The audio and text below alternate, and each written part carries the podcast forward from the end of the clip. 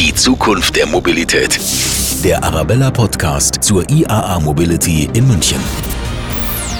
Ja, die IAA Mobility kommt zum ersten Mal bei uns in die Stadt und wie der Name schon sagt, es geht um Mobilität. Also Mobility spielt ja immer eine größer werdende Rolle bei uns in der Gesellschaft. Und natürlich darf man da nicht vergessen, die E-Bikes, die Pedelecs, alle wollen irgendwie aufs Radl, aber vielleicht dann doch selber nicht mehr ganz so viel treten. Und es gibt da eine Lösung mittlerweile, wie man praktisch sein eigenes Fahrrad umbauen kann zum E-Bike oder zum Pedelec.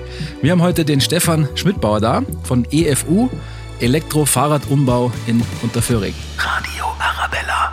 Servus Stefan. Grüß euch, hallo. Wir wollen heute mit dir so ein bisschen reden, wie das Ganze funktioniert, wie die Schritte ablaufen und ob das auch wirklich jeder selber machen kann. Äh, Stefan, stell dich doch mal ein bisschen unseren Hörern vor. Wer bist du, was machst du? Genau, danke dir. Äh, mein Name ist Stefan Schmidtbauer, bin gelernter Fahrzeugbauer und äh, Kraftfahrzeugtechniker. Und wir haben vor circa zehn Jahren angefangen, wo das ganze Thema E-Bikes, Pedelecs noch äh, in den Kinderschuhen war, uns Gedanken zu machen, wie man denn so ein Antriebssystem herstellt und konstruiert. Und ja, haben das dann als kleines Team angegangen und äh, daraus eben äh, also Dienstleistung zu entwickeln, dass man es für relativ wenig Geld schafft, eben ein Pedelec zu bekommen. Mhm. Bevor wir gleich die einzelnen Schritte durchgehen, Du hast ja vorher schon im Vorgespräch so ein bisschen erwähnt, dass es wird ja immer mehr. Die Leute wollen irgendwie die E-Bikes haben, die Pedelecs haben. Erzähl mal so, hat da Corona auch ein bisschen eine Rolle gespielt, dass die Leute da wirklich Bock drauf haben? Äh, ja, wir haben das schon stark gemerkt, weil einfach auch der Drang der Menschen, sich zu bewegen, größer und stärker war. Zusätzlich äh, ist nur die Situation der Lieferengpässe. Ja, also man kann jetzt leider nicht mehr so einfach ins Geschäft gehen und sich sofort was kaufen zum Mitnehmen sondern das muss man wirklich organisieren. Und äh, da setzen wir eben auch wieder mal an, weil wir liefern können und die Menschen ja schon Fahrräder haben. Ihr seid ja auch auf der IAA vertreten, also man kann euch besuchen und wirklich das Ganze mal anschauen. Genau, wir sind äh, eben als Aussteller auf der IAA vor Ort. Unser Stand ist in der Hofgartenstraße und dort haben wir eben unser ganzes Spektrum an Antriebssystemen zum Anschauen und zum Probefahren dort. Wenn ich jetzt wirklich sage, ich habe noch ein sehr gutes Radl zu Hause, mit dem ich gerne unterwegs bin, aber hin und wieder, zum Beispiel, wenn ich jetzt jeden Tag dreiviertel Stunde in die Arbeit fahre mit dem Radl, ähm, hätte ich gerne ein bisschen Antrieb, der mich unterstützt und will nicht alles selber treten. Dann kann ich zu dir kommen und was sind dann die nächsten Schritte? Was, was passiert dann? Wichtig ist, dass man immer beide Sachen äh, anschaut und prüft. Das Wichtigste ist natürlich das Fahrrad, also der Kunde nimmt sein Fahrrad mit, sei es ein Lastenrad, sei es ein Tandem, sei es ein Klapprad. Und äh, unsere Aufgabe ist dann im ersten Schritt, das Fahrrad zu begutachten und zu prüfen, ob es eben eine gute Basis für eine Aufrüstung darstellt. Mhm. Und das Zweite ist auch der Mensch dahinter, weil es ja wichtig ist, dass man das ein bisschen von der Leistung her personalisiert. Der eine sagt, hey, ich bin ein sportlicher Typ, ich habe nur 15 Kilometer in die Arbeit, mir reicht ein kleiner Akku. Und die andere sagt halt dann, ich habe ein Lastenrad, ich muss zwei Kinder transportieren, plus den täglichen Einkauf. Dann kann man das ein bisschen größer dimensionieren. Du hast gesagt, die Basis muss stimmen. Was sind denn so die Voraussetzungen, damit ich mein normales Radl umbauen kann?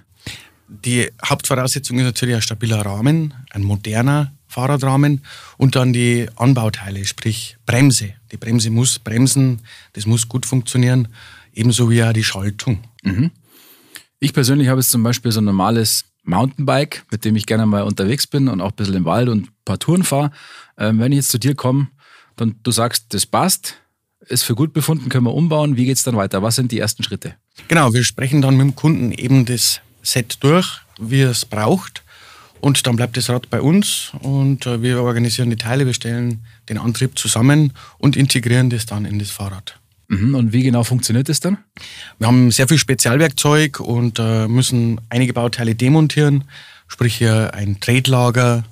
Und an dieser Position, wo eben ein Tretlager war, kommt dann der Antrieb hin. Also ihr macht dann den Antrieb hin. Du hast auch gesagt, es gibt verschiedene Stufen. Welche Stufen gibt es denn da? Also man kann natürlich die Leistung einstellen, ja. Wenn man jetzt sagt, ich möchte nur im langsamen Modus fahren, einfach dann nimmt man nur die Stufe 1 her oder man schaltet dann hoch auf 3, wenn einmal ein bisschen Steigung kommt, wenn ein Berg kommt, ja, man möchte sie nicht zu stark verausgaben, dann kann man einfach auf 5 hochschalten. Also da hat man verschiedene Leistungsstufen. Also von der Leistung her ist, sind die Systeme so stark, dass die Cargo-Bikes, also hier dreirädrige äh, Lastenräder transportieren mit 150 Kilo oder eben auch dich mit einem tollen Mountainbike äh, einen schönen Berg hochbringen. Ja, ja. Okay. Wie lange dauert denn der Umbau bei euch? Wie lange braucht ihr da? In der Regel ist man in so drei Tagen durch mit dem Ganzen. Ja, die Vorprüfung, die Demontage, Montage und dann die Schlussprüfung. Je nach Marktaufwand, äh, je nach Wetter ist immer schwer zu sagen, aber in der Regel drei Tage. Mhm. Nach drei Tagen habe ich dann quasi mein E-Bike oder mein Pedelec oder viele wissen ja gar nicht, was der Unterschied ist. Es sind zwei verschiedene Kategorien. Das Pedelec ist ein Fahrrad und das darf dann 25 km/h schnell gehen mit einer Nenndauerleistung von 250 Watt. Mhm. Dazu, um dass du fahren kannst, musst du pedalieren, du musst dich bewegen und kannst dann die Unterstützung dazu schalten. Mhm. Also wenn ich dann reintrete in die Pedale, ähm, kommt die Unterstützung. Richtig. Aber es ist nicht so, dass ich jetzt komplett das Steuer über den Motor und ähm, Gas habe, sondern ich muss selber was tun dafür. Richtig, ganz genau. Ähm, das ist auch bei der Kategorie E-Bike, die du angesprochen hast, so. Im Jargon sagt man mittlerweile zu allem E-Bike. Ja? Also mhm. Also sprich, selbst mhm. ein Pedelec ist ein E-Bike, weil das halt einfach ein modernerer Begriff ist, um das Ganze zu erklären. Rechtlich gesehen ist ein E-Bike was, was schneller wie 25 geht. Bis zu 45 km/h, das sind dann die klassischen S-Pedelecs, also die schnellen Pedelecs.